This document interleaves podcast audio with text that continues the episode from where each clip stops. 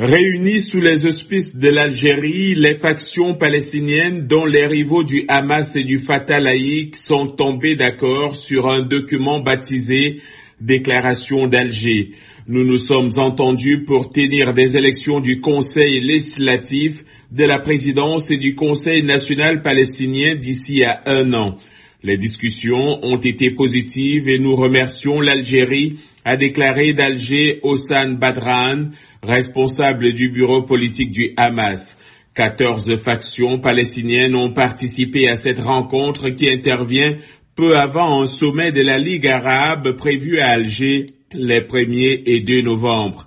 Mercredi, selon la télévision d'État, le président algérien Abdelmadjid Tebboune a rendu une visite de courtoisie aux participants afin de les encourager à sceller la réconciliation après plus de 15 ans de division. Les doutes sur cette déclaration d'Alger ont été alimentés par l'absence du président palestinien Mahmoud Abbas qui n'est pas venu à Alger mais se trouve au Kazakhstan.